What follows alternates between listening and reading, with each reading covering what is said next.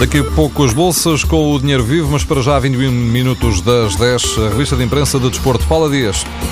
Jorge Jesus ainda está a pensar se convoca Schelotto para o jogo de amanhã com o Tondela. O italiano não está lesionado, nada disso, o caso é outro. O jornal O Jogo revela que Schelotto se pegou com Jesus.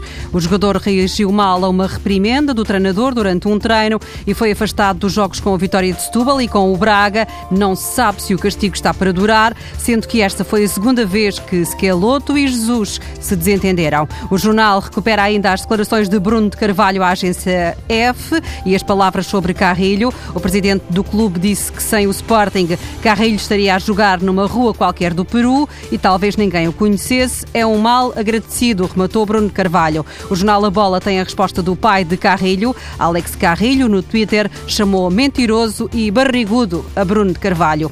No Benfica, os adeptos têm motivos para sorrir. A bola anuncia que o capitão voltou. Luizão já treina sem limitações e dentro de 15 dias regressa à à equipa. Quanto a Nelson Semedo, Rui Vitória, se quiser, já pode chamá-lo para o jogo com o Estoril no domingo. Quanto a Franco Servi, está adiado para julho, escreve o Record. O Benfica só conta com ele na próxima época porque o Clube da Luz se recusou a satisfazer as exigências financeiras do Rosário Central.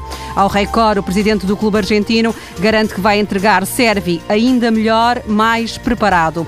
Elton é o homem do momento no Futebol Clube do Porto, defendeu uma grande penalidade no último minuto do jogo com o Boa Vista e os portistas seguem para as meias finais da Taça de Portugal. Casilhas está abraçado a Elton na fotografia do jornal e o jogo uh, recupera também as palavras do guarda-redes espanhol nas redes sociais. Meu herói, nosso herói.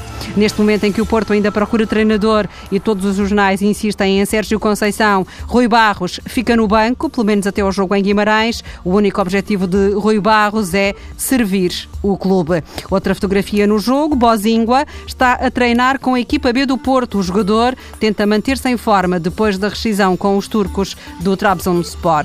A história vem de Inglaterra e envolve o clube onde joga o português Ricardo Vasté. O Charlton, da segunda divisão inglesa, não ganha há 10 jogos e é penúltimo classificado. Esta semana o Charlton sofreu uma goleada por 5-0 no campo do Huddersfield. Envergonhados, os jogadores decidiram de alguma forma minimizar o desalento dos adeptos e vão devolver o dinheiro que gastaram no bilhete e na viagem.